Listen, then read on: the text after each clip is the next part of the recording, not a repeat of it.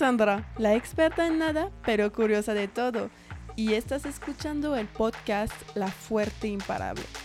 En este episodio estamos con Salvador Rosales Trejo, más conocido como Chava. Tercera generación trabajando en la empresa familiar Tequila Cascawin. Ahorita presente en más de cinco países, la Tequila Cascawin es la tequila artesanal del momento. Con Chava hablamos de su trayectoria, sus primeros pasos en la empresa familiar, su evolución en el mercado, la moda de la tequila y sus consecuencias. Si te gusta el podcast, puedes seguirme en Instagram at La Fuerte Imperable. Espero que les guste este episodio con Chava. Aquí vamos, c'est parti. Hola Chava, gracias por aceptar mi invitación y bienvenido en el podcast La Fuerte Imparable. ¿Cómo estás? Hola Sandra, muchas gracias a ti por la invitación. Eh, buena tarde también a, a, todos. Y pues muy bien, aquí mira, preparándonos para platicar y conversar. Eso. ¿Te gustaría presentarte para la gente que no te conocen? ¿Quién eres, Chava? Claro que sí, mi, mi nombre es Salvador Rosales Trejo, eh, soy productor de tequila, eh, trabajo en una empresa familiar que ya lleva tres generaciones produciendo tequila, eh, se llama Tequila Cascagüín, estamos localizados muy cerca de Guadalajara, como 45 minutos, en un pueblo que se llama El Arenal, Jalisco. Y pues bueno, eso nos hemos dedicado toda nuestra vida, entonces es lo que hacemos eh, desde, te digo, desde mi abuelo, mis tíos, ahora mi padre que está al frente del negocio y también ya incorporados mis hermanos y, y, un servidor en el proyecto. Y pues muy contentos de estar en, esa, en ese mundo que ahora es un mundo un poquito turbulento, complicado, además de que pues también es un, es un, es un mundo que te llena mucho de satisfacción porque pues el tequila se ha vuelto un, un tema muy importante, pues en, en, nivel mundial, hablando de México, con su posicionamiento y pues específicamente en Jalisco, pues es, es como, como somos que la tierra del tequila, ¿no? Total, tal. total, total. Pues hablaste todo de la empresa y eso me encanta, pero primero me encanta hablar de más de cómo llegaste hasta la empresa, etcétera. Entonces, ¿cómo fue tu infancia? ¿Cómo fue mi infancia? Pues fue una infancia muy bonita, creo yo. Eh, la verdad, eh, con mi familia, siempre. Eh, viviendo con mi padre, mi madre. Yo cuando... Yo tuve una etapa que viví en el pueblo del Arenal.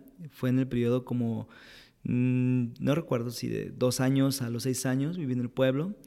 Cosa que yo creo que pues es muy bonito, ¿no? Es vivir en un pueblo, además de estar en la ciudad y más en la infancia, porque pues es totalmente la libertad del, del la libertad de un pueblo en aquellos tiempos, ya digo, ya habrá cambiado también un poco la situación, tristemente, pero pues era and, and, que puedas andar en la calle, ir con tu vecino, con que eran primos, o, o ir a, a, la plaza, ¿no? A comprar ni a la nieve, todo eso. Entonces, probablemente, digo, esa fue parte de una etapa muy bonita en la infancia. Después mi padre decide venirse a Guadalajara porque mis hermanas ya entran a la secundaria, entonces quería dar un, pues ofrecernos una mejor educación en ese sentido, que a mí me tocó iniciar la primaria acá en, Guadalajara. Estuve en un colegio salesiano, que estaba muy cerca de aquí, en el barrio de Santa Tere, que se llama Anagua Garibaldi, que, que pues está muy padre, o sea, porque en ese momento forjé unas amistades que aún todavía tengo y conservo y me llevo súper bien. Estuve ahí primaria, secundaria y preparatoria, entonces me aventé ahí un buen rato.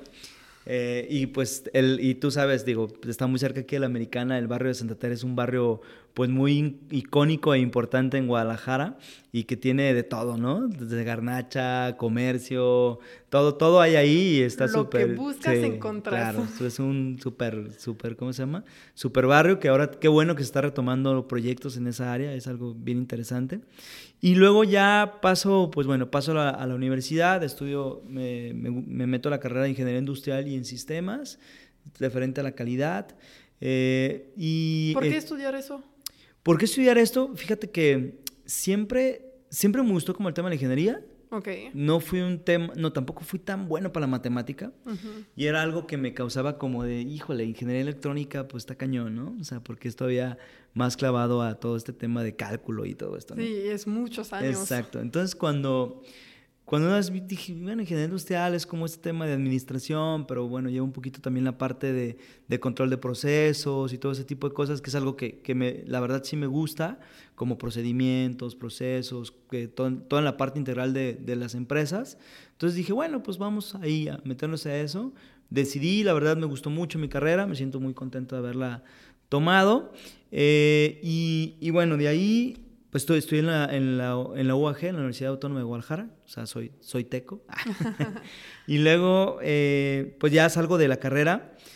La verdad no inicié en el mundo del tequila. Digo, toda mi infancia y toda mi, mi vida, pues llegué a ir a la destilería, en vacaciones iba con mi padre a la destilería. Sí, tus papás, tu papá te llevaba siempre ahí. Sí, en el periodo de vacaciones, que era algo que siempre le reclamé a mi mamá, le decía, ¿por qué me mandas, si son mis vacaciones, por qué me levantas con, para ir a acompañar a mi papá a la fábrica, a estar ahí sentado en la oficina con él, o ver, ir a, pues estar ahí que, que, pues que pegando etiquetas, cosas así como pues actividades que no quieres hacer. Esa que son mis vacaciones, o sea, cuando todos mis amigos de la cuadra, que en aquel tiempo nosotros vivíamos eh, por cerca del Estadio Jalisco, se llama Colinas Normal, del Templo de San Juan Tadeo. Y pues todos salían a jugar, ¿no? En la mañana, en las vacaciones, pues las vacaciones. Y yo, pues me iba con mi papá. ¿En el pueblo? Sí, al pueblo y ya regresaba a 3, 4 de la tarde con mi abuelo y con él, todos acalorados porque llegábamos a comer. Y pues ya en la tarde, digo, en la tarde jugaba, pero era como, son mis vacaciones, déjame hacer lo que quiera.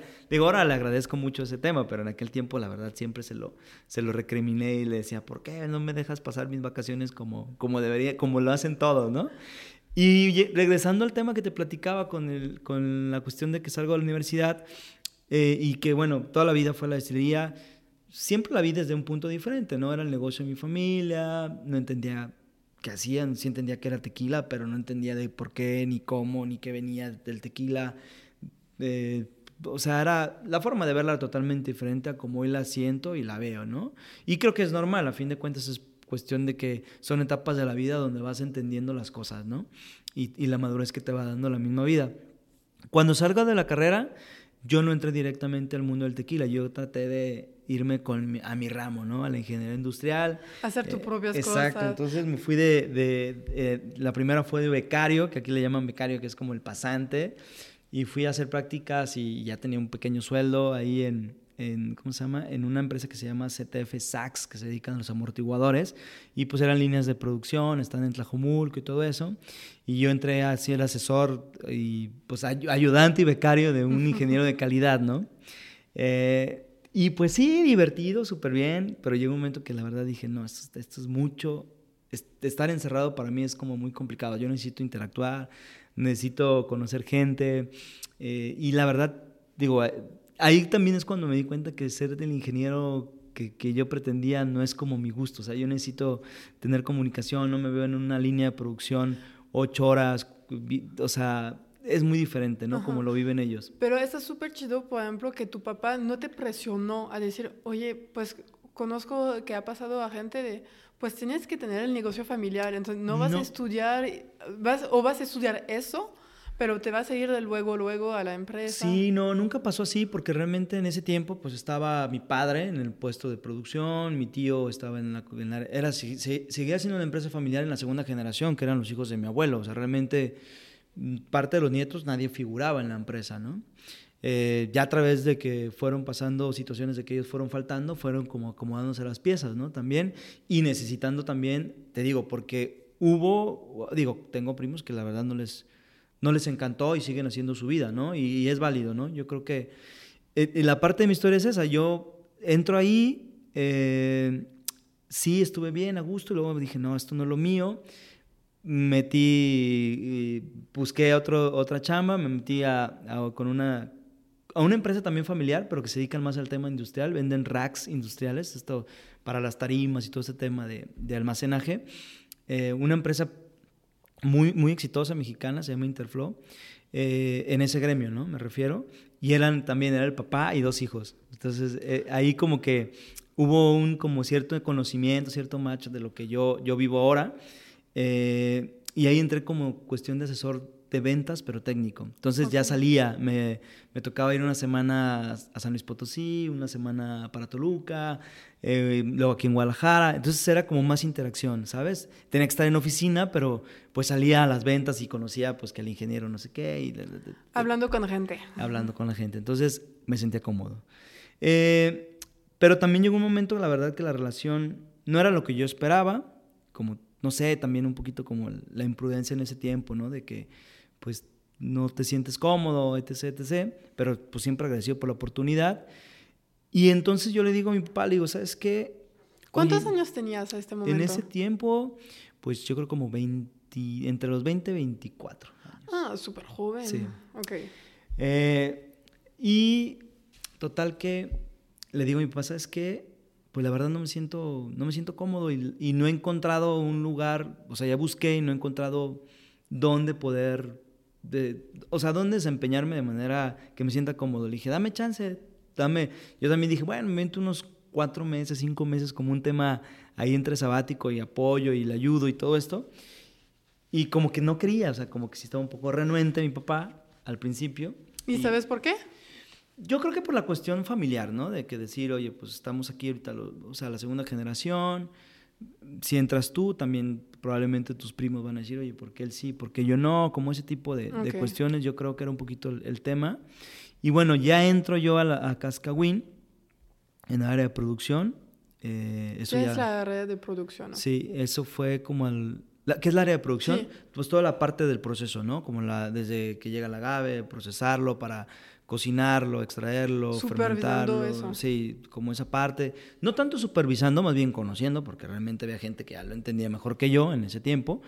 Eh, y aparte, pues así como yo llegué como que, oye, pues vamos aplicando un poquito este tema de, de sistemas de calidad, de, almacenar, de cuidar, de ordenar, o sea, cosas así como muy, muy, muy sencillas, ¿no? Cosas más formal y no. Exacto. En lugar que todo se acomoda uno por uno y que no hay, ah, ¿por qué no hay eso aquí? ¿Por qué no está en este lugar? Para que sea más sencillo todo. Exactamente, un poco más de orden, digamos, ¿no? Aplicar unos, unos formatos de, de controles, de que ya se llevaban algunos, pero pues controles muy básicos, era como que, o sea, hacía falta ese, ese, ese tema y ahí empecé. Y en ese tiempo es cuando mi abuelo se le, se le diagnostica cáncer, entonces mi papá estuvo un poco como, pues un poquito más apegado a ese tema eh, difícil, porque pues, la, la, verdad mi abuelo pues era como, pues era, era todo para la familia, ¿no? Él inició el negocio y todo, entonces pues él se, se, apegó mucho a ese tema y yo fue cuando ya me empecé a involucrar más, involucrar más. Eh, y luego se viene ahí un tema pues complicado en la familia, sobre todo con, en la familia de mi papá, porque fallece, bueno, primero falleció una tía eh, y luego fallece mi abuelo. Y al poco tiempo fallece mi tío, que era el que llevaba la dirección del negocio. Entonces se vino todo así como de golpe. En un año. Sí. no fue en un año, pero sí como en tres, cuatro años que se vino así como de... Uno por uno. Ajá, de que, puta, decía... Y pues mi papá decía, pues tengo que tomar el negocio, pues ya, ya, pues ya quédate. O sea, ya, ya fue como una situación ahí como entre, eh, pues entre la necesidad y, y, y que yo también me empecé a enrolar también me empezó a gustar cada vez más, lo, entendí, lo entendía de mejor manera, veía muchas cosas que en su momento no entendía y ahí fue cuando ya empecé, ahora sí, te hablo que eso fue hace como 13, 14 años, cuando empecé ya ahora sí, empecé de lleno a trabajar en Cascagüín y yo creo que unos 12, 11 años donde ya, ya ahora sí digo, entiendo lo que hago, ¿no? Y me gusta lo que hago y me apasiona lo que hago. Es un poquito como la parte de la historia de cómo llego a, la empresa familiar y, específicamente a Cascagüín. Ok, súper. Tengo varias preguntas. ¿Cómo, ¿Cómo ha pasado esta transacción que tu papá se involucra un poco menos? Entonces, ¿cómo estabas en la parte de producción y ahorita qué te qué hacen contigo, qué te dicen, pues oye, vas en esta área. es un poco, es un poco, digo, también hemos tenido etapas dentro de, digo, de la historia que yo tengo dentro de Cascawin, tuvimos etapas muy, muy duras dentro del negocio, porque nosotros nos dedicamos mucho al tema de maquilas. ¿Qué es la maquila? Yo produzco el producto, pero otra persona le pone la, su marca y la comercializa. Ándale. Entonces, cuando hicimos, y, no, y bueno, en su momento nos fue muy bien, que fue la segunda generación con, que tomó esa decisión mi padre y mi tío, y se quedó un poquito olvidado Cascawin. Sí se seguía comercializando, pero no como la verdad como ahora lo vemos, ¿no?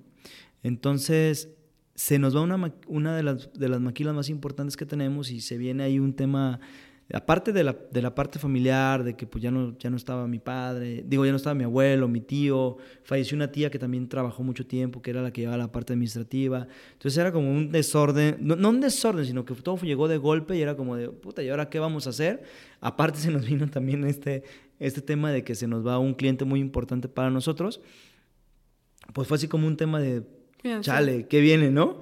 Entonces, eh, fueron tiempos pesados, digo, ahí también le tocó a mi hermana Tere, que ella, ella estaba también en la parte administrativa, ella le tocó como cubrir la parte de mi tía que faltó, entonces así... Como la nueva generación subiendo, sí, pues pero, hay que aguantar. Pero de manera precipitada, porque la verdad no hubiéramos esperado que fuera esta, de esta situación.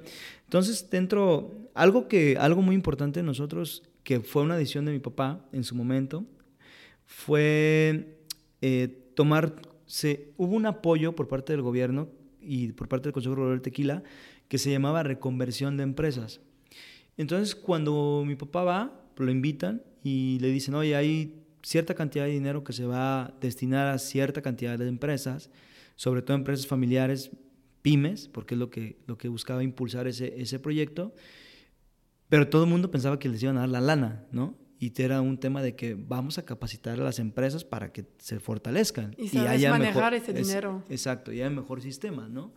Entonces mi papá dijo, va, adelante. Entonces lo hicimos a través de, era con el apoyo, o sea, del ITESO. Eh, y empezamos con capacitaciones y con todo este tema de, de, reordenar la empresa, de poner un, o sea, ver hacia dónde íbamos, que era el objetivo de la empresa. ¿Y cuándo fue eso, más o menos? Eso fue hace como ya unos seis años. Entonces, ahí se hace un pequeño parteaguas porque es cuando decidimos decir, oye, está bien, tenemos proyectos que son muy afines a lo que nosotros hacemos y a lo que nosotros queremos. Hablando de las maquilas, algunas, digo, hablando de Siembra Valles, eh, otras maquilas que ahorita se han unido que se llama Wild Common, Montegave. No, o sea, no, no, queremos dejar la maquila, pero vamos a enfocarnos a Cascawin, fue la decisión. Eso fue una parte tuya de fue parte del consenso que tuvimos dentro de esa reconversión. Entonces, dentro de esa reconversión, ahí me dicen, oye, pero pues es que vemos que a ti te gusta, pues te gusta salir y dar a conocer el producto y ¿por qué no te vas a comercialización? Le dije, pero a ver, yo no sé nada de comercialización, yo estudié ingeniería y a mí me encantan los procesos, entonces, pues no hay otro, vas. Y ahí empezamos un poquito entre precipitado y no, con una historia ahí media interesante porque eh, se nos... Yo conozco un amigo que se llama, que ahora eh, digo, es mi amigo y también es colaborador en Cascawin, que se llama Tetsu, que es un japonés. Eh, y empezamos los dos a mochilear aquí en la Americana, con tres lugares, y llegamos aquí y va, oye, pues traemos Cascawin y esto. Y ahí empezamos, ¿no? Y tengo una dos preguntas. ¿Quién o cuál? ¿Quién fue la primera persona que te hizo confianza y que dijo, yo quiero tu tequila? ¿Aquí? Sí, o no en la zona, la primera persona afuera que la verdad me gusta. Bueno, siempre, a ver, siempre, digamos que en la parte regional siempre vendimos y, y siempre era, pues la gente le gustaba, ¿no? Y ahora es raro porque mucha gente piensa que Cascawin es nuevo, ¿no? Cascawin realmente es, es, una empresa, pues ya que tiene sus, sus años.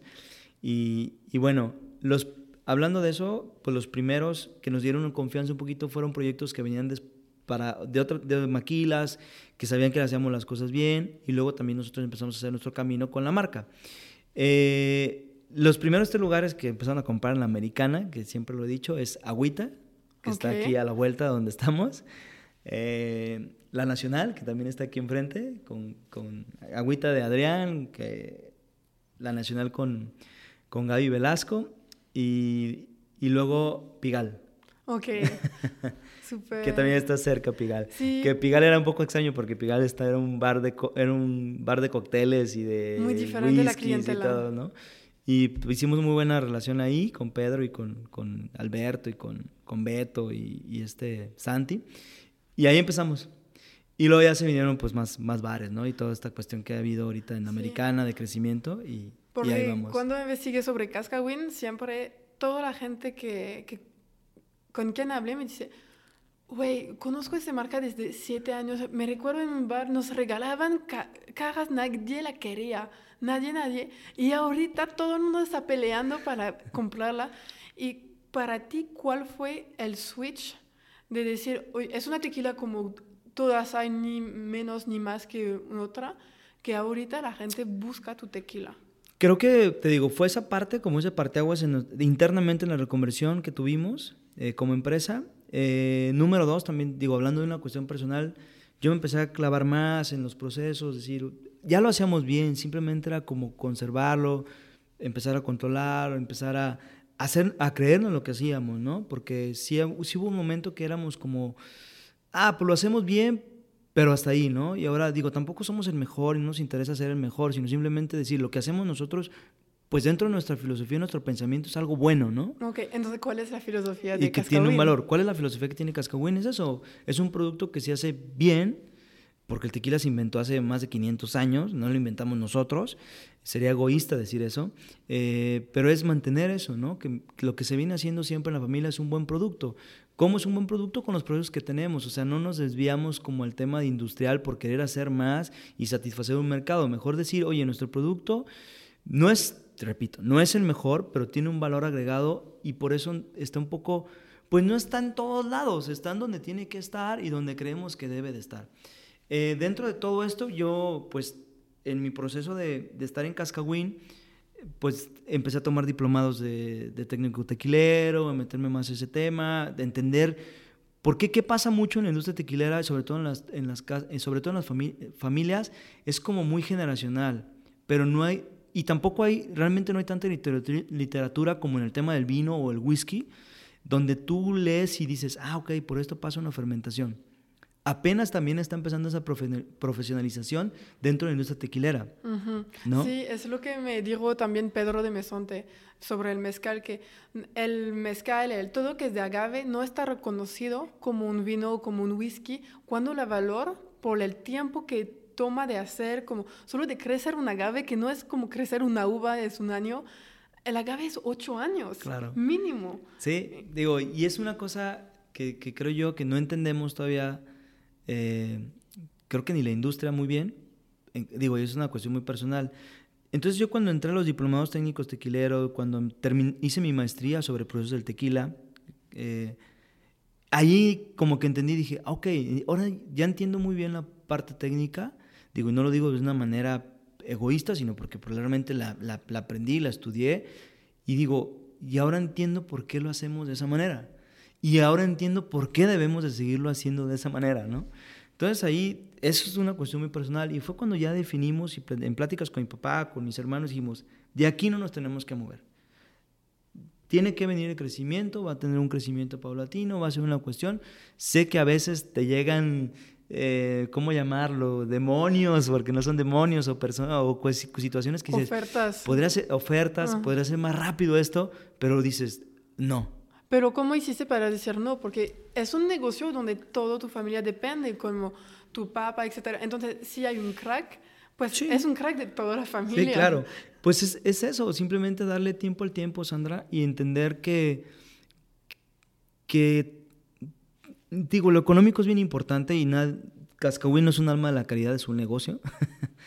Pero también la satisfacción de que cuando habla, cuando escuchas hablar de tu producto o de lo que haces, que digan, ah, pues lo siento que, que me gusta, lo siento que eh, me, o, que, no sé, pues... El orgullo. El orgullo, exactamente, esa parte, pues también te dice, oye, pues voy bien, o sea, tranquilo, va a llegar el momento donde esto va, va, a, funcionar, ¿no? Va a funcionar. Entonces, no, sé que podríamos ir más rápido, pero ir, al ir más rápido también nuestro nicho de mercado puede decir, oye, pues ya no eran lo que eran antes y se perdió la identidad y se perdió lo que son, ¿no? Eh, entonces fue así como ese tema de, de, sí, y aparte también te voy a ser sincero, dentro de toda esa, en esa parte de, del tiempo de vida que tuve dentro de Cascahuín, tuve dos viajes que fueron muy importantes para mí.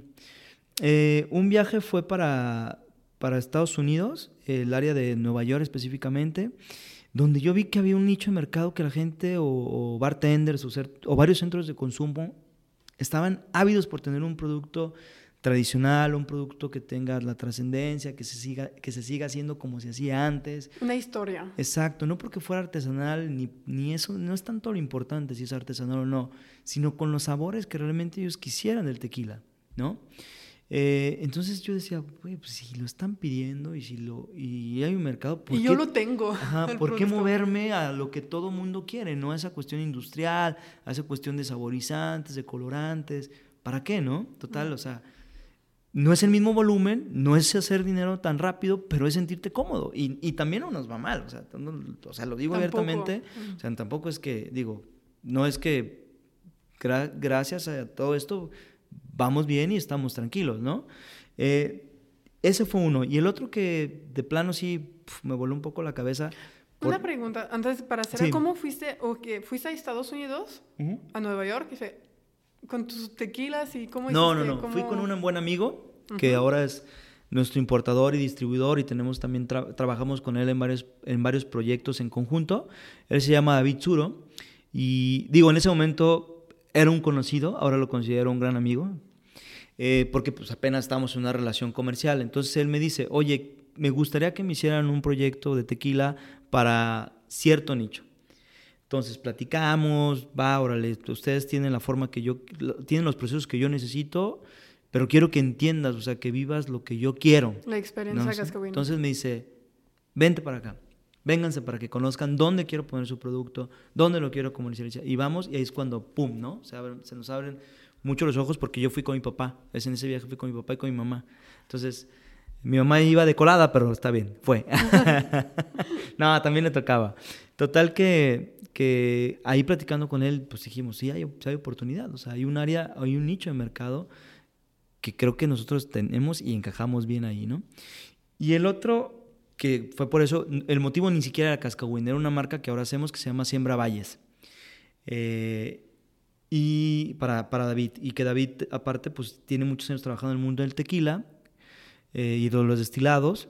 Y aparte tiene un restaurante en Filadelfia. 100% mexicano, o sea, es comida mexicana, pero de alta cocina, ¿no? Es una cuestión de esta comida Tex-Mex que a veces se ah, confunde, ¿no? Si es, Es, es, el mole, es el, el, buen pescado, todo esto. Y luego, en otro viaje, el que ya platiqué un poquito de él, de, de Tetsu, que es otro gran amigo, eh, pues me invita a Japón eh, la historia de Tetsu es muy interesante porque Tetsu estuvo trabajando un año en Cascahuín sin pago.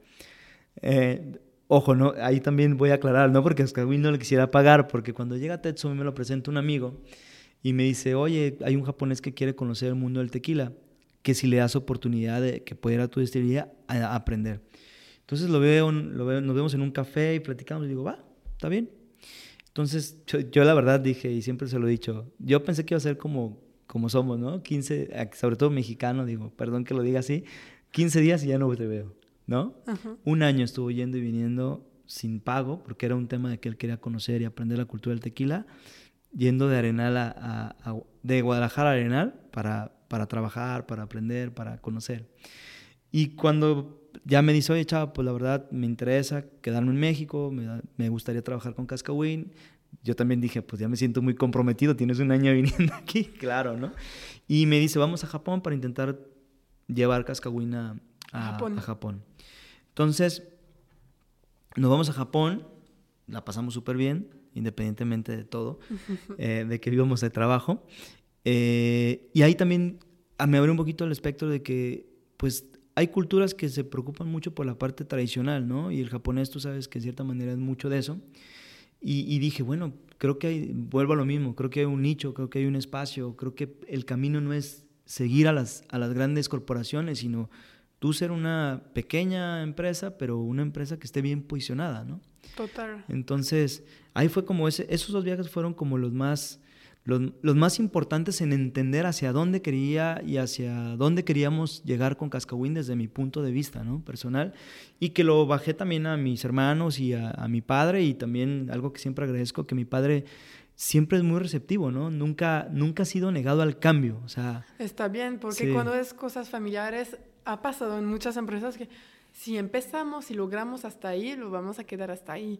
Y a veces hay que adaptar. Y creo que tu papá también lo adaptó a su generación y al momento de hacer para marcas. Fue lo que buscaba la gente, de tener No sabían hacer tequila, entonces buscaban la gente que sabían y hacer. Históricamente así pasó con los tequilas. Y de hecho, por eso ahora hay muchos tequilas en otros mercados que ni siquiera en México se conocen. ¿Por qué? Porque viene un boom del tequila y la verdad, las empresas pequeñas o familiares eran muy buenos para, para producir, pero éramos muy malos para comercializar. Y no eran malos porque no supieran, sino porque no había tantas oportunidades como ahora. Ahora puedes tomar un avión y estás en un lugar, digo, estás en Estados Unidos en dos o tres horas. Antes era imposible. Ahora nos conectamos vía Zoom y tenemos una conferencia face to face en, en todo el mundo. En todo el mundo, ¿no? Y, y, antes, pues, si bien en Arenal había un teléfono para todos, pues era muy complicada la comunicación. Exactamente, yo estoy totalmente de acuerdo. Creo que es un tema de que cada quien va viviendo su etapa y, y entenderla, ¿no? Y ahorita, como lo dijiste, hay dos peleas. Hay las como las grandes industrias que pues quieren seguir y hacer más dinero, producir para todos, y los otros que dicen, vamos a hacer menos, seguir los procesos, pero vamos a hacer como lo queremos, de la manera que queremos para la gente que son listos para tomar este tipo de, que conocen o que quieren conocer. Sí. Y ahí un poquito en ese tema, hablando del tequila, yo ya lo, antes sí era, pues estábamos un poquito como, ahí como, no, no pelea, pero en confrontación, creo que ahora hay que entender que hay una norma que te deja hacer muchas cosas, tú, tú sabrás qué camino quieres tomar si un camino de industrialización o un camino de un, nicho, una cuestión tradicional, procesos menos sofisticados que te dan diferentes aromas y sabores, yo sí creo totalmente en eso. Digo, ahorita que comentabas de Pedro Jiménez, que, también es gran amigo, pues es un, es un es un chico que te interesa, digo, yo desde mi punto que me amo los destilados de agave, me interesa hablar con él siempre porque él ve desde una perspectiva totalmente diferente, ¿no? Él le da el valor a toda la parte tradición que existe detrás de una familia que ha hecho ese raicilla, ese mezcal o ese vino, como le queramos llamar, en, ese lugar. Y, y, esa cuestión cultural arraigada, pues está súper chida, ¿no? Y aparte, su, su conocimiento a través de generaciones, porque repito, no es a través de una cuestión adquirida, sino más bien una cuestión lírica, eh, eh, su respeto al ecosistema, ¿no? El respeto de cuidar sus agaves, de no, no deforestar de manera masiva y que pues crean ese, ese ecosistema y creo que son proyectos que tenemos que cuidar mucho porque a fin de cuentas ahora estamos pasando por problemas pues digo de calentamiento global, falta de agua, mil cosas, ¿no? Entonces, creo que son temas que, que, también como se tienen que platicar en su momento. Sí, ¿y cómo crees que, como lo hemos hablado antes, de cómo dar el valor al tequila y todo el agave como un vino, como un whisky que en otros países lo desarrollaron? pero que creo que ahorita está cambiando todo, que es de tequila, mezcal y racilla, porque la gente ahorita son orgullosamente mexicano de decir, es mi cultura y amo mi país. No quiero un whisky, lo tengo, como mi whisky es la tequila.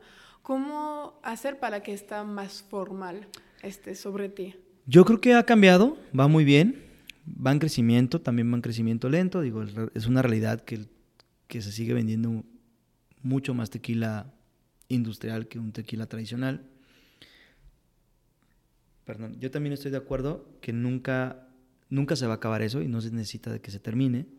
Lo que sí creo que nosotros tenemos que empezar a, crear, tú lo acabas de decir bien, bueno, tú eres, tú eres francesa y creo que esa parte lo entienden muy bien los franceses, que hay que darle el, valor a las cosas, ¿no? Hay que, hay que darle el valor a las cosas y hay que darle esa personalidad a las cosas.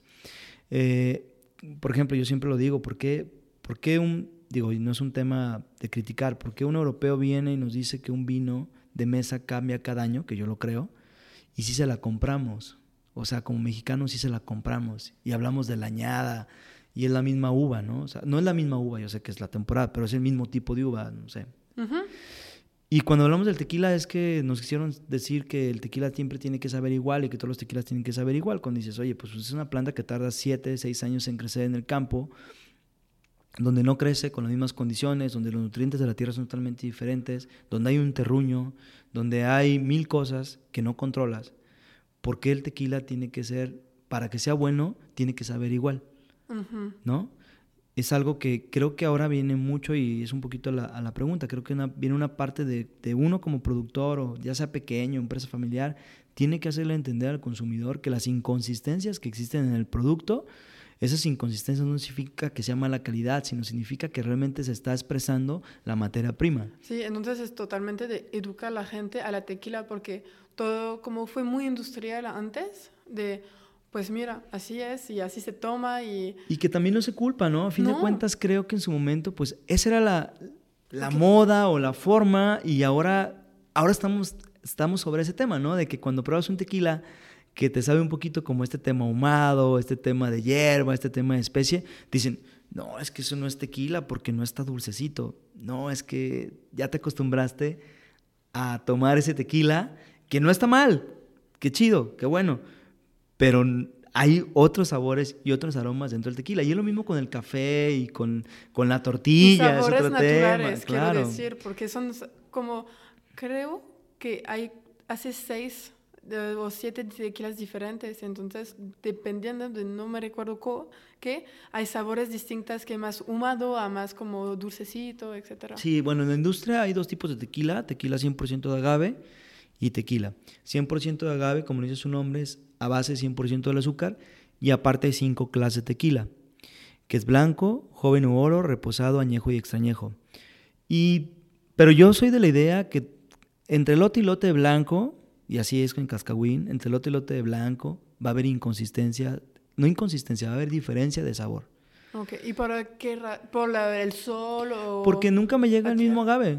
O sea, me llega agave azul, pero no me llega nunca el mismo agave. El agave que gimé ahorita, que gimamos hoy, o que nos llevó hoy al patio, pues se, produjo hace 5 o 6 años. Y entonces apenas van a volver a plantar o en otra tierra voy a traer otro agave. Y es totalmente diferente. Yo se lo digo mucho a la gente. O sea, ¿por qué? Y eso fue un poquito como un tema de que la calidad tiene que ser siempre igual. Y te lo digo yo desde, desde que estudié eso, es, la calidad siempre tiene que ser igual, pero en alimentación creo que es algo que no se puede. O sea, simplemente hablando de una vaca, nunca te va a llegar el mismo corte. Probablemente el becerro comió, comió más o comió menos, desarrolló más, desarrolló menos, va a tener más grasa, menos grasa. Y a fin de cuentas nos lo comemos. Oh, es más de seguir procesos para que es la misma calidad como los ocho años, respetar ese tipo, el agua que necesita, etcétera, pero es una planta como es vivo, pues siempre va a ser distinto. Sí, exactamente. Que ahí viene la pregunta que hacías. Tenemos que trabajar en dar el valor al pero producto. ¿quién tenemos? ¿Quién crees que...? Creo que todos, aunque es más responsabilidad del productor. Ok. ¿Sí? Pero el consumidor también tiene que entender que no va a haber siempre.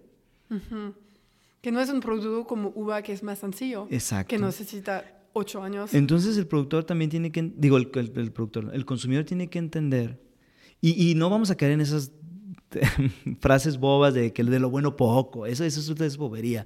Vamos a caer en lo que es la naturaleza del, del, del, producto como tal per se, ¿no? Entonces, es un producto que tarda siete años en crecer, que hay que, hay que dejar que la tierra también descanse, hay que controlar un ecosistema, no nomás solamente son agaves lo que tiene que haber en la denominación de origen, tiene que haber árboles, porque si no hay árboles no hay agua, si no hay, no hay un control climático, eh, por eso el agave sufre tantas plagas. Y la monocultura también afecta. Sí, el monocultivo es un tema que ahora ya no está pegando en el agave azul, ¿no? de, de, hecho, me gustaría hablar contigo de este porque hemos venido que hay muchas gente famosa que ahorita quieren invertir y el, em, como el tequila está pegando en Estados Unidos, como lo viste cuando fuiste a Nueva York antes, ahorita es genérico, todo el mundo quiere tequila. Entonces, ¿cuál es mejor que tener su imagen para vender más tequila? Híjole, qué pregunta, Sandra. Pero bueno, ¿eh? Entonces, mi pregunta es, ¿cómo te ha afectado? Porque, obvio, pues, ese tequila, para que se llama tequila, tiene que ser en ciertos lugares, hay muy pocas zonas, entonces, obviamente te va a afectar. Y creo que hay, puede ser en lo positivo como en lo malo, como todo novedad, hay bueno y malo. Bueno, podemos decir, creo que ha aumentado el, el, el que la gente busca la tequila, que conoce más de tequila, pero también quizás los salarios, porque hay más gente que preguntan, entonces puedes aumentar el salario de todos los empleados, pero también que pues afecta demasiado porque Pues el ambiental, creo, el medio ambiental y todo. Sí te preparaste y estás oh. aventando preguntas muy duras, pero bueno, todo lo que digo es una opinión personal, digo, desde como yo veo mi perspectiva de, la industria, igual... Y eres productor, entonces... Habrá, habrá gente que no estará de acuerdo con, con, lo que digo y es válido, ¿no? Cada quien tiene sus, sus, sus ideas. Eh, eso que acabas de decir es un gran problema que yo creo tristemente nos va a tocar verlo. Eh, hablando desde toda la, todo el descontrol que existe, ¿no? Porque no hay leyes que protegen. Sí hay leyes, pero también creo que hay una cuestión que no somos conscientes los productores de lo que estamos haciendo. Ok. ¿A qué me refiero con esto? Yo creo que desde que nosotros como tequileros o como industria estamos hablando que la que queremos llegar a vender lo que se vende como en cantidad de litros de vodka o de whisky es que no entendemos de dónde provienen nuestras, nuestros productos. Porque el vodka y el whisky pues son productos que tienes cosecha cada dos años, ¿no? Digo, cada, cada dos años. Dos cosechas en el año, ¿no? Con el grano. El agave no. Hablando nosotros agave azul, pues es de, digo, hablábamos de siete, ahorita estamos quemando agaves de cinco, pero bueno, dejámoslo en seis, ¿no? Seis años para tener la planta. Aparte tenemos una zona delimitada en donde no es ni siquiera todo México, es una zona que es una denominación de origen, ¿no?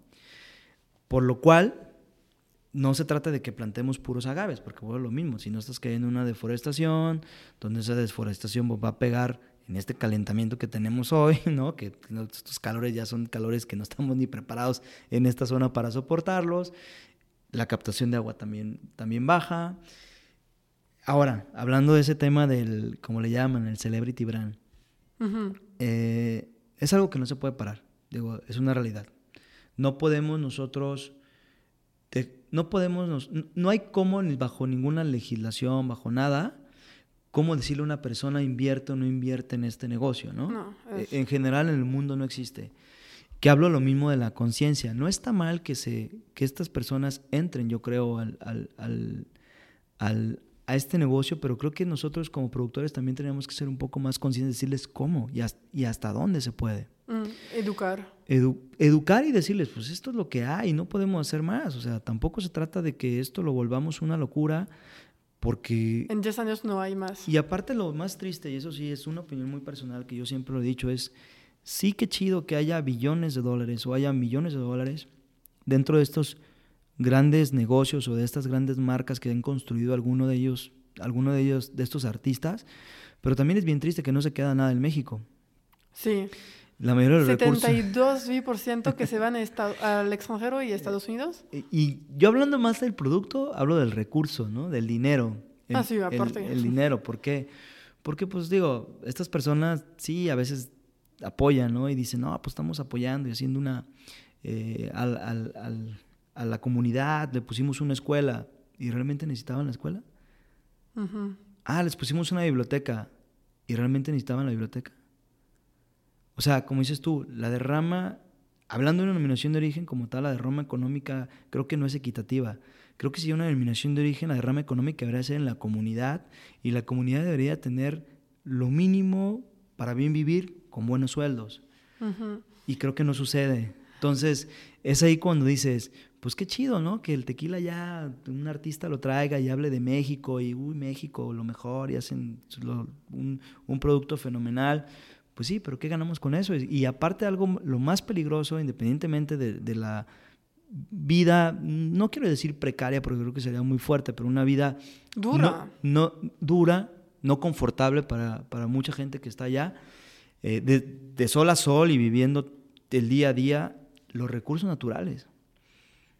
Sí, porque, están explotando nuestras tierras, están explotando nuestros recursos, porque es nuestra dominación de origen, y ellos cuando se acabe o les digan, pues ya no hay tequila porque te acabó o esto, pues él se va a llevar su lana a donde ya donde vive y se la va se la va a quedar. No creo que nos vaya a dejar acá parte, o sea, igual repito, no creo que sea mala intención de ellos, pero creo que también falta mucho conocimiento y mucho, como dices tú, educar y hacerles entender de del por qué vienen las cosas. Porque es como este tema de vamos a, vamos a hacer un, una, una reforestación, pues sí, pero ni siquiera investigaste qué tipo de árbol o qué tipo de clima necesitas ahí. Ir a poner un ficus no es reforestación, es complicar el ecosistema. Lo mismo yo creo que pasa por acá. O sea, entonces, si es un tema, tristemente lo que tenemos que ver es que trabajamos con un recurso natural, que no depende de nosotros. De ninguno humano, de que... Sí, eh, y lo que dices ahorita creo que está pasando en mi zona, en Francia, por el vino. Porque los franceses, como cuesta mucho de tener un castillo, lo venden ¿Quién compra? Los chinos. Y la verdad, en Bordeos creo que la mitad de los castillos ahorita son chinos y que el dinero vaya. Pero creo que están poniendo una ley que es obligatorio que 40% se, se, queda en Francia, que la, una persona tiene que aliarse con un francés. No sé si la pusieron o no, pero quizás eso podría ser una solución que eso no te, hay que asociarse, que no hay que tú vienes con tu dinero y te regresas todo, porque si no... Sí, sí, sí. Y, y, aparte de creo que independientemente de que si existe una sociedad, que, que, bueno, es también ser consciente de lo que hasta dónde se puede y hasta dónde no. Porque también es igual, si hay una alianza y que pues destruyen todo, al fin es como se va a regresar. ¿Y cómo te ha afectado entonces a ti, a tu negocio? ¿Crees que te ha... Eh, creo que es una afectación para todos. El gran tema ahorita, la materia prima, pues sí, sigue en un tema de un costo caro porque hay una demanda alta, se incrementan los precios. Eh, creo que, digo, y no me estoy tirando al suelo porque también ya hay que quitarnos esa postura de que los grandotes contra los chicos y los chicos, a ver, cada uno tiene su mercado, cada uno tiene sus formas de comercializar, cada uno produce como quiere producir y están todos dentro de, de una normativa, vuelvo a lo mismo. Eh, pero sí, sí, claro, afecta, afecta, ¿por qué? Porque se encarecen los costos por la demanda, eh, la competencia en el mercado sigue siendo un poquito, no desleal, aunque a veces sí, eh, pero creo que es parte del desconocimiento. Entonces, cuando una persona llega a un anaquel y ve un precio de tequila a cierto precio más económico y luego ve otro que está más caro y dice, pues es tequila.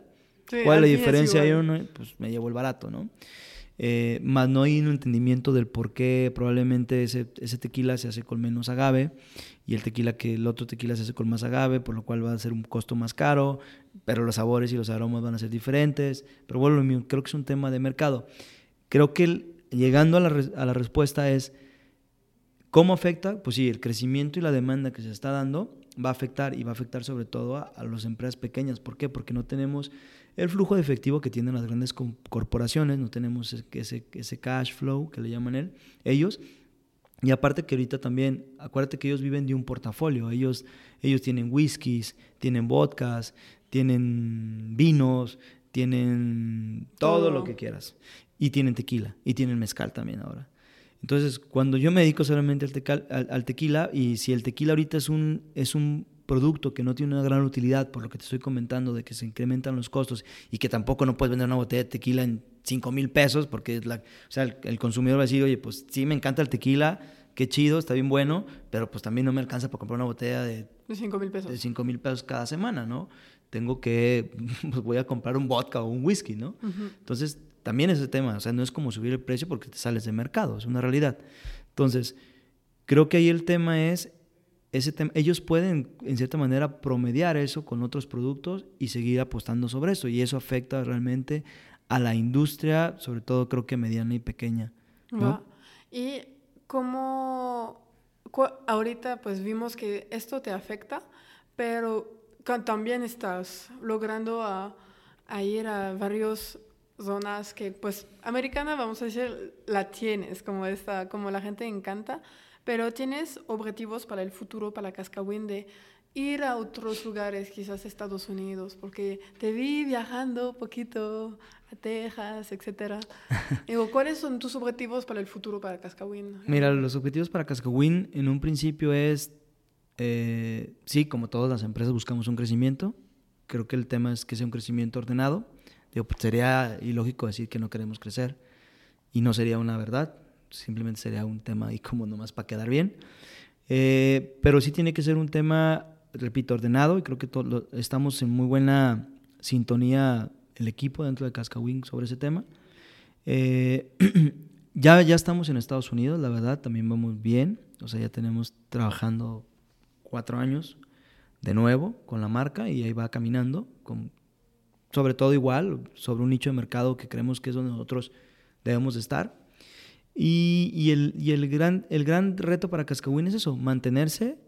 Eh, y la idea de Cascahuín, así como grandes rasgos, es decir, bueno, es lo que tenemos. Cuando lleguemos a un 100% de eso, veremos qué sigue. Ok. ¿Sí me explicó? O sea, de nuestra capacidad instalada, cuando lleguemos a un 100%, veremos qué sigue. Si hay crecimiento, o ahí nos quedamos y ahí es lo que somos. ¿Sí?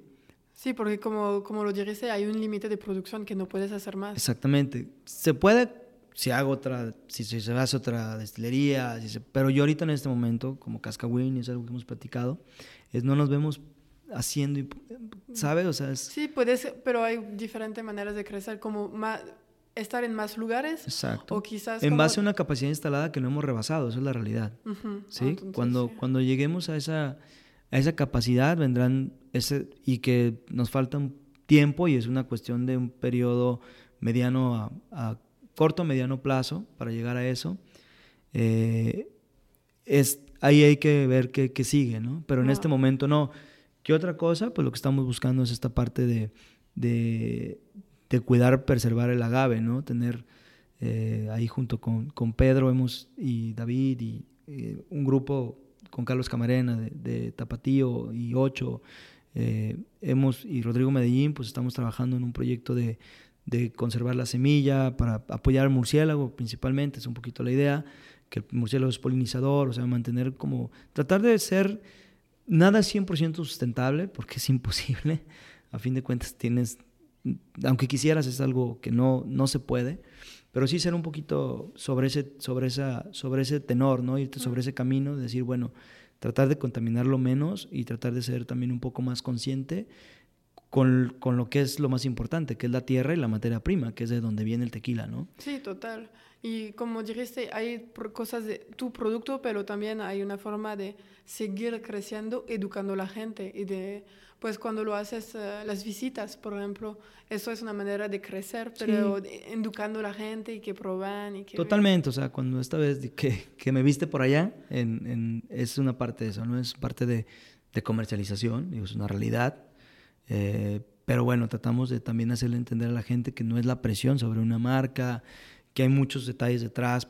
Y, y también algo bien padre que está pasando, y eso lo digo abiertamente, es simplemente ver aquí en la americana que ahora ya ves cinco productos, seis productos en una barra, eso es muy bueno, porque vuelves a lo mismo, no se trata de presionar una sola marca, se trata de que haya una buena selección de productos y que la gente decida, este día tomo este, mañana quiero tomar este, o, o quiero uno de estos y uno de estos, que eso está Que ubiquen chido. las marcas. Exacto, entonces, porque si no es lo mismo, ¿no? O sea, si, si cae la presión sobre una marca, pues es para demandar y satisfacer el mercado, pues tengo que hacer lo que igual han hecho varios para poder llegar a a- hasta donde están y que es un poquito lo que hablamos, ¿no? Ok, súper. Y tengo una pregunta. ¿Por qué Cascahuín? ¿Por qué este nombre, sabes?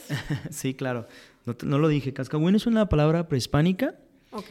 que significa eh, fiesta en el cerro, cerro de luz, y es el cerro más alto que tiene el poblado del Arenal, Jalisco, que es donde nosotros estamos. Entonces esa palabra eh, la escogió mi abuelo cuando, cuando, decidió, eh, cuando decidió emprender con su marca, y pues una palabra que la verdad tiene mucho arraigo y mucha identidad para nosotros, ¿no? Porque es un, algo ícono, es un, es, un, es un cerro que es muy alto, la palabra como tal tiene un significado. Eh, no sabemos de qué cultura, te soy sincero, solamente sabemos que es prehispánica. Entonces, pues sí, nos llena mucho de orgullo saber que somos Cascahuín, porque es como el, el tequila del Arenal o el vino del Arenal, ¿no? Sí, Cascahuín. orgullo.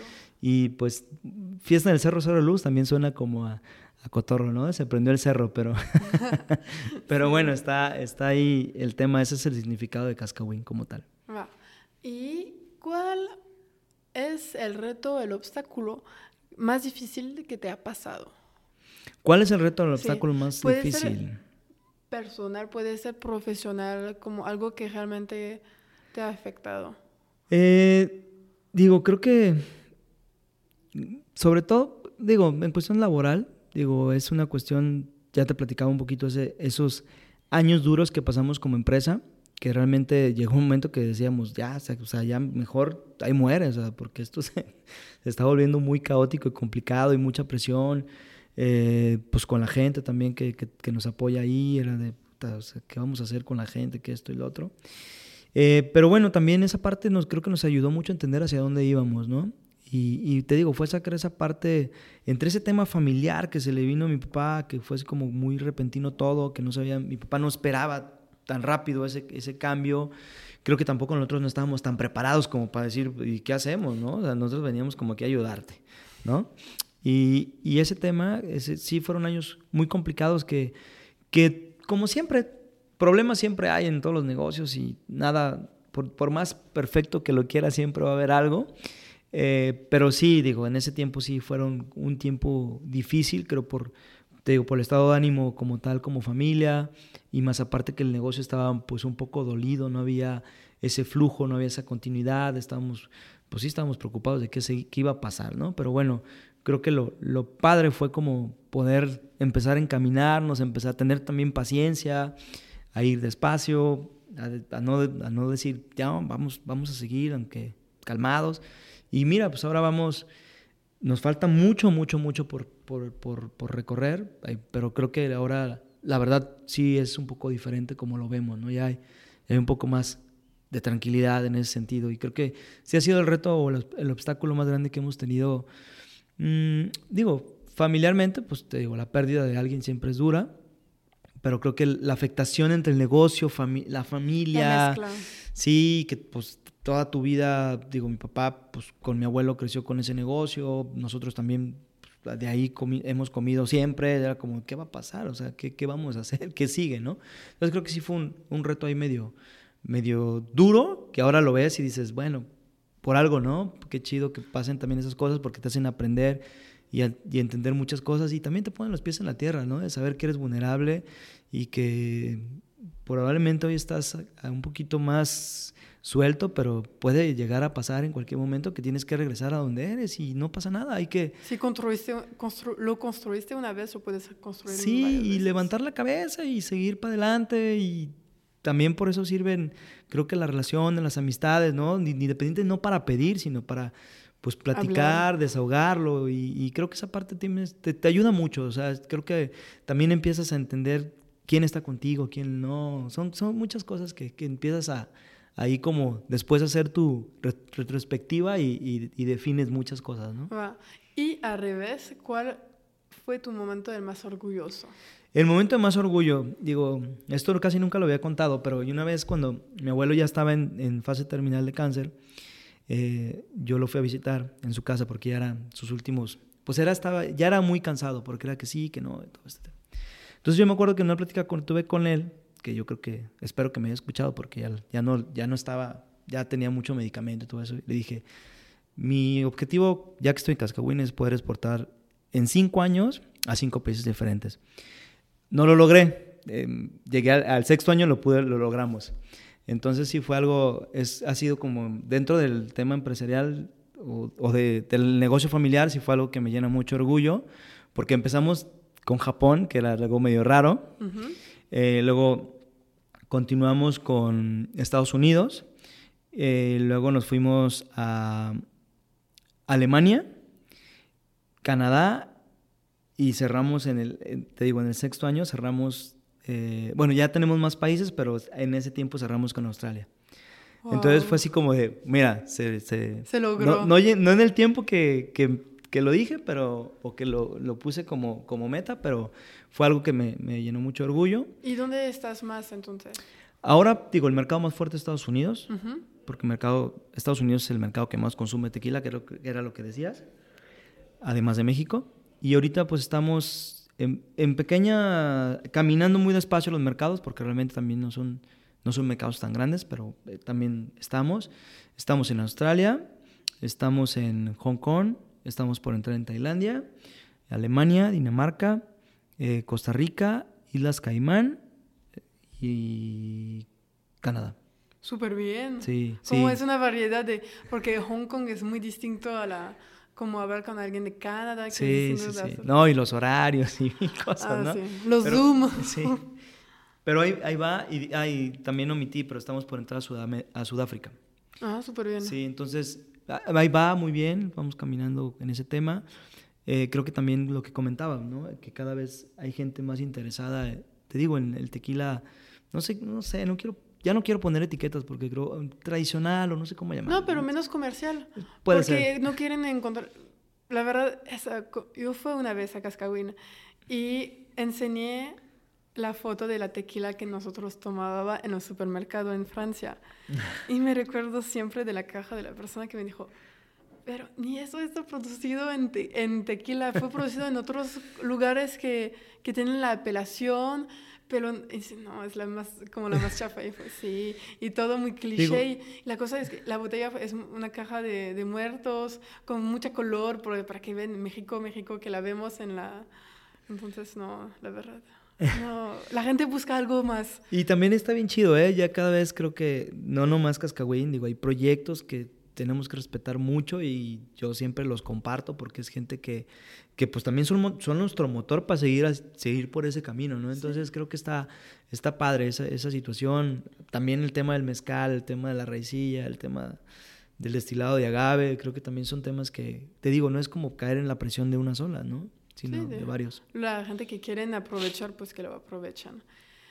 ¿Y eh, cómo acomodas tus tiempos? Porque tú eh, te encargas de la parte comercial también un poquito. Vives en Guadalajara.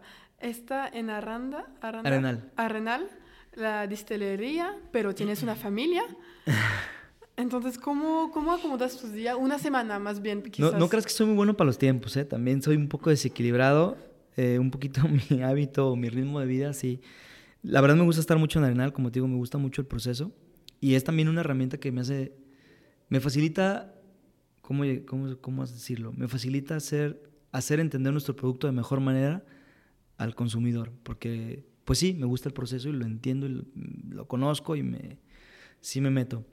En la mañana, en la semana, pues sí, trato de, de pues, poner mi agenda, aunque a veces termino haciendo todo menos lo de la agenda. Pero, pero en la mañana siempre trato de estar en Arenal. Trato de llegar a las 9 de la mañana, 9 y media.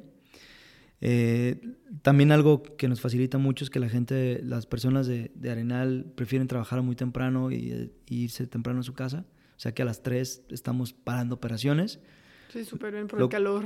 lo cual a mí me permite poderme regresar a Guadalajara y trato de ver todo el tema, pues un poquito de comercial o visitar cuentas o, ver otros pendientes que están en Guadalajara pues, por la tarde. Eh, y pues a veces mi familia me reclama, ¿va? Porque es donde a veces de que quedo más, más, más a destiempo, pero bueno, mi Judith, mi, mi esposa, la verdad también me entiende muy bien. Y, y sí, trato también en uno que otro día ir a, a comer a casa, estar ahí medio, eh, eh, hacer la función de la familia, que también es importante. Y los fines de semana también trato de convivir más en un tema familiar que en un tema de, de, ne- Empresario. de negocio, eh, porque pues es el equilibrio, ¿no? Tienes que tener ese equilibrio. Pero es un poquito como, el- como el ritmo de, de vida que llevo y que lo disfruto mucho, digo, tampoco es que me sea pesado, digo, hay días que sí dices, híjole, ya, ya hay que, hay que bajarle, pero también dices, pues también, me- te repito, me gusta platicar, estar con gente, mm, convivir, entonces, pues no, tampoco... Encontrar el balance entre Ajá, los dos. no se me hace pesado, ¿va? ¿Y qué recomendarías a alguien que, pues, que quiere empezar a hacer tequila, por ejemplo? ¿Qué le recomiendas? Ajá, que quiere como, o que, que le interesa, que, que le gustaría empezar uno de su tequila o... Híjole, pues creo que lo primero es que eso, ¿no? Lo que habíamos platicado, entender un poquito de, de dónde proviene y lo que es, ¿no? El tiempo que lleva producir una botella de tequila. No en, la- no en el tema de producción, sino en el, en el tema del tiempo de la planta, ¿no?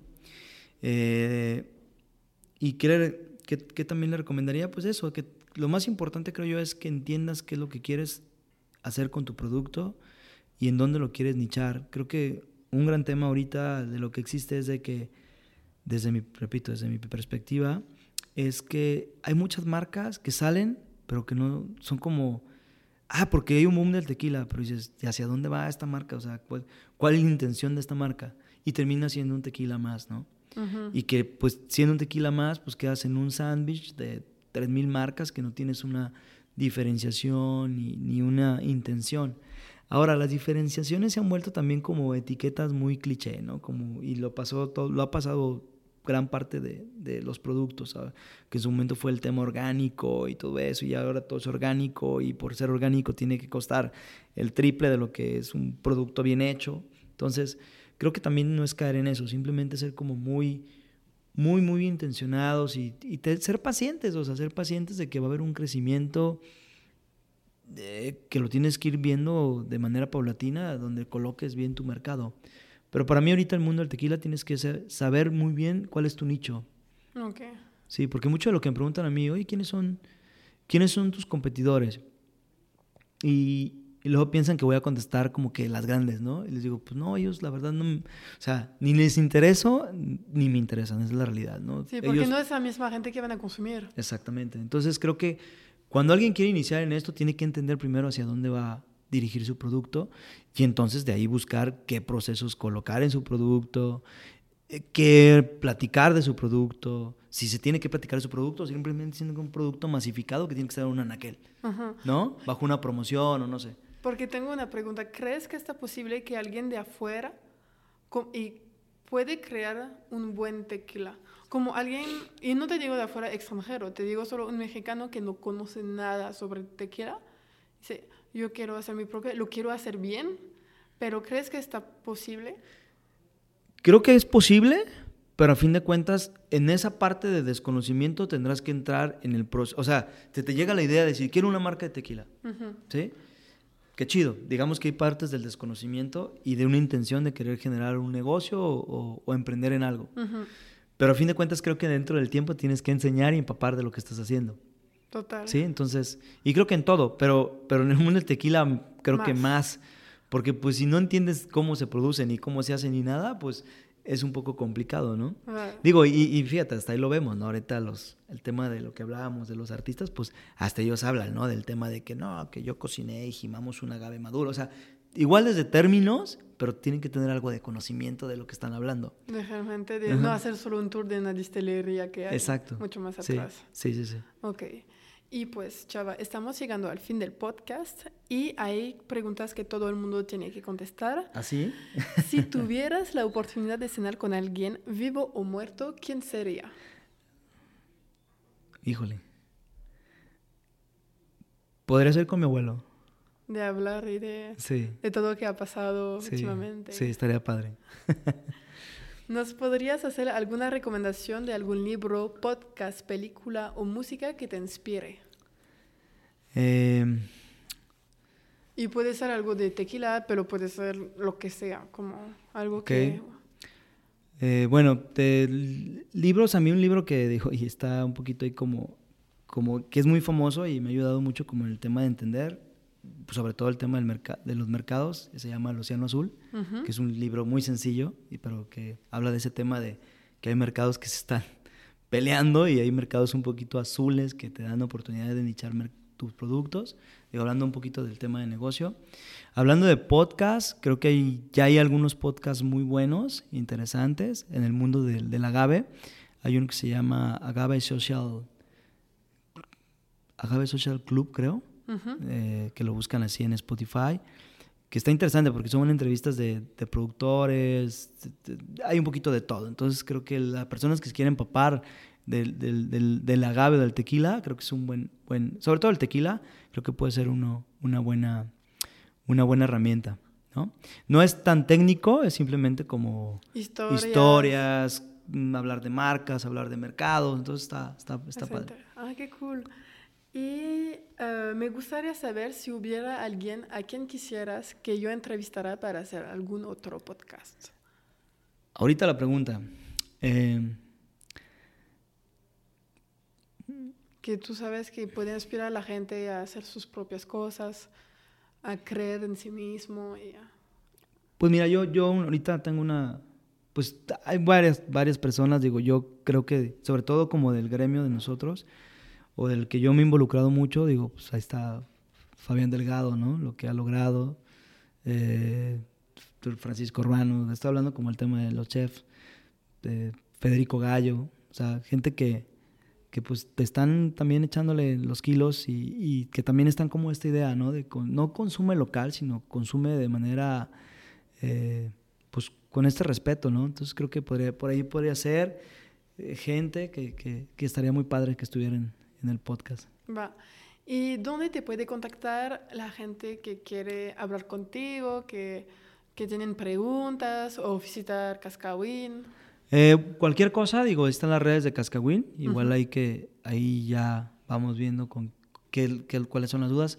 En Instagram es arroba Cascawin okay. y en Facebook es, a, es Tequila Cascawin como ah. tal. Y Cascawin es C-A-S-C-A H-U-I-N, porque sí. es complicado. Sí, lo voy a escribir de todos modos en la descripción sí. para que todo el mundo lo pueda encontrar. Pues muchas gracias, Chava, por tu tiempo. Espero que te haya gustado y gracias por compartir toda tu historia con la, pues, la grande historia de Cascawin también que sigue. No, pues gracias a ti, Sandra. Espero que no, no, espero que no vayamos a aburrir a, a los chicos que escuchen el podcast. Y no, al contrario, eh, de verdad muy agradecido y cualquier cosa acá estamos y cuando gusten ir a Cascahuín, pues ahí está la, la, información. Y gracias. Gracias a ti. Bye. Gracias por escuchar el último episodio de la primera temporada. Regreso en un mes con más cracks y más historias inspiradoras. Si te gustó el episodio con Chava, lo puedes compartir a alguien que podría interesar y motivarlo a ser arquitecto de su propia vida. Nos vemos en un mes. A bientôt.